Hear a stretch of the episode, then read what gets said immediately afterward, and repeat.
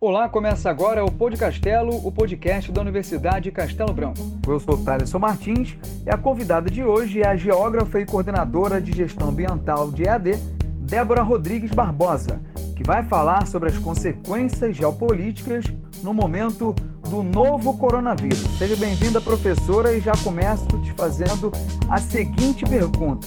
Nesse momento de pandemia, já temos uma crise comercial entre os Estados Unidos e a China como isso pode ou vai nos afetar? Ah, olá, Thalisson. Realmente, muito obrigada pelo convite. Na verdade, sou eu que agradeço. É uma oportunidade importante da gente discutir essa, essa questão da, das consequências geopolíticas, das consequências geoeconômicas do novo coronavírus.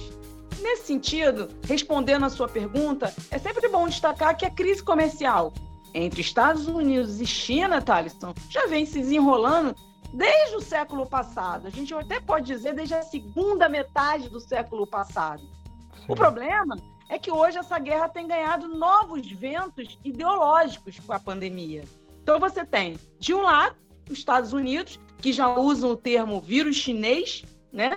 Por outro lado, você tem a China afirmando que foram os militares de Trump que soltaram o microorganismo em Wuhan, aquela cidade considerada o epicentro da, dessa situação emblemática. E a questão está tão tensa que Donald Trump já criticou a Organização Mundial de Saúde. Gente, a ONU sendo criticada por Trump, que ele está chamando de chinocêntrica. Né? Mas a verdade é que a China tem servido de laboratório e entendimento sobre esse quadro evolutivo da Covid foi onde tudo começou, não é? Parte do princípio de que tem alguma experiência sobre o assunto. Então, neste momento, não é hora de gritar mais alto com a China. É, isso inclusive é até um assunto é, importante de ressaltar, né? Porque nesse momento não existe é, lado certo ou lado errado. Eu acho que a união é que vai ajudar. Professora, a minha preocupação também é com relação a essa crise de Brasil e China, que pode vir a acontecer, pode aumentar até uma crise envolvendo o nosso país e o mercado chinês, não é verdade? Bom, Brasil e China têm uma longa história de parceria econômica. E o país asiático, a China, é um dos maiores compradores de minério de ferro do território brasileiro. Sem contar no setor agropecuário, a gente vende para eles soja, carne de frango, carne bovina, açúcar, café, celulose. Esses são alguns itens que lideram a lista de maior demanda chinesa. Além disso, a China também figura entre as principais fontes de investimento estrangeiro direto no Brasil, tanto na área de infraestrutura, como energia, é, é, ferrovia, área portuária, até mesmo com investimentos na área de, de óleo e gás, na área de petróleo. Como, Thalisson, eu pergunto, aprofundar uma crise com um país que oferece tantos benefícios para o Brasil? Ano passado, o presidente Bolsonaro encontrou-se com Xi Jinping, que é o líder chinês, e reforçou essas relações bilaterais. Então é importante entender o que é formal e o que é informal.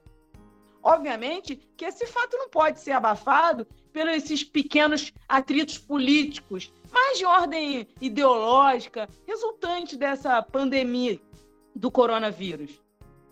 Até porque a China tem fornecido equipamento médico, remédios para grande parte do mundo ocidental. Eles produzem de máscaras a respiradores, eu pergunto: quem deseja fazer inimizade com esse governo nesse momento? É verdade, professora. Nesse momento a gente deve evitar o maior número de conflitos, já que o nosso verdadeiro inimigo é o novo coronavírus. E com relação a essa crise humanitária, né? Vou dar um exemplo aqui: a África, que já sofre durante tanto tempo, nesse momento, com certeza, uma preocupação. Nós temos também essa crise humanitária já aqui no Brasil, né? não só na África. Isso pode agravar ainda mais, né, professora? Bom, como você mesmo citou, nós já sabemos que existem muitos países e pessoas pobres, sobretudo na América Central, no sul e sudeste da Ásia, na África subsaariana. E aí, o pico da curva do corona, ela pode causar, sim, transtornos inimagináveis para as pessoas que já sobrevivem com pouco acesso a alimentos, a água, que lutam por um teto, que fogem de ditaduras, de guerras. Historicamente, essas pessoas não são beneficiadas com os serviços de saneamento básico, assim como coleta de esgoto, distribuição de água potável. O que dirá sabão para lavar as mãos constantemente? Realmente serão tempos difíceis. E professora, queria falar agora de um assunto que, que é, existe essa polêmica, os Estados Unidos vem sendo acusado de pirataria moderna. Você pode explicar para a gente o que, que isso significa? Bem, na primeira semana de abril, houve a disseminação né, da informação de que os Estados Unidos estavam desviando cargas médicas, veja bem, Thaleson, que deveriam ser usadas para combater o coronavírus na França, na Alemanha, no Brasil, foram vendidos pela China. Esse fato foi chamado de pirataria moderna pelos alemães, que entenderam a situação toda como um grande ato agressivo de disputa comercial. E realmente foi, se este fato aconteceu da maneira que foi noticiada pela, pelos, pelas redes de comunicação. Em tempos de Covid-19, quando a cooperação entre os países deveria ser potencializada, o que estamos prestes a constatar é uma disputa acirrada por equipamentos médicos com sérios contornos nacionalistas, você não acha? É, né, professor? Essa situação que você ressaltou, e como eu disse anteriormente, o momento é de união total. Agora eu quero falar com você com relação aos pacotes econômicos. O mundo inteiro né? Alguns países com mais dinheiro, outros com menos, então cada um vai trabalhando de uma forma. Nós temos aqui o nosso pacote econômico nessa luta contra a Covid-19. Na sua opinião, serão suficientes? Precisamos pensar isso a curto, a longo prazo? É importante a gente entender que a Organização para a Cooperação e Desenvolvimento Econômico é conhecida mais como OCDE, já vem afirmando que o mundo vai levar anos para se recuperar do impacto da pandemia do novo coronavírus. E tem mais: a própria ONU já aponta para um golpe de 2 trilhões de dólares, não é nem de real, com um impacto de mais de 220 bilhões de dólares a nós, os países emergentes, Muito se o surto corona não for parado. Presta bem atenção no termo se não for parado.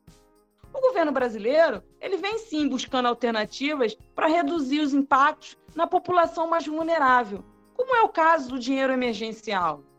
Certamente é bom destacar que haverá necessidade de estratégias diferentes para reduzir os impactos da crise do corona na economia nacional.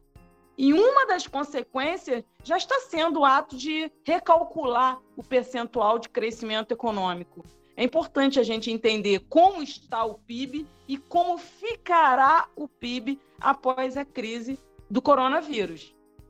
Mas a verdade é que, Thalisson, precisamos vivenciar o desenvolvimento da crise como um todo para fazer inferências mais confiáveis sobre as perdas econômicas, não é mesmo?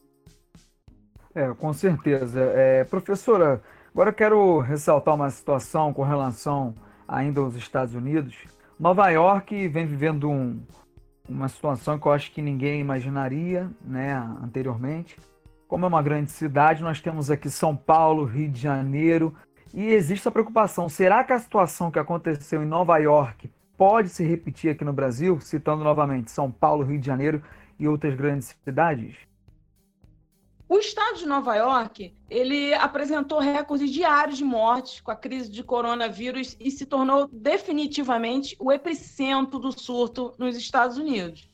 Ô, Thaleson, é bom lembrar que a cidade de Nova York, onde está a maior parte dos casos do estado, é um centro global, é uma cidade global, com gente indo e vindo a todo momento. É o termômetro mundial, eu diria. E a cidade não conseguia parar as pessoas não conseguiam ficar em casa. Essa efervescência cultural, financeira, comercial é muito grandiosa na cidade e, obviamente, tem cobrado um alto preço. Demorou-se a estabelecer a quarentena ampliada. caso das grandes cidades do, do Brasil, os governadores, o governo de forma geral, eu posso dizer melhor, o poder público já vem desenvolvendo estratégias no sentido de não, se, não nos tornarmos um problema tão grande como aconteceu na China, como aconteceu na Itália, e que agora está, infelizmente, ocorrendo nos Estados Unidos. A luta é grande e precisamos seguir firmes adiante.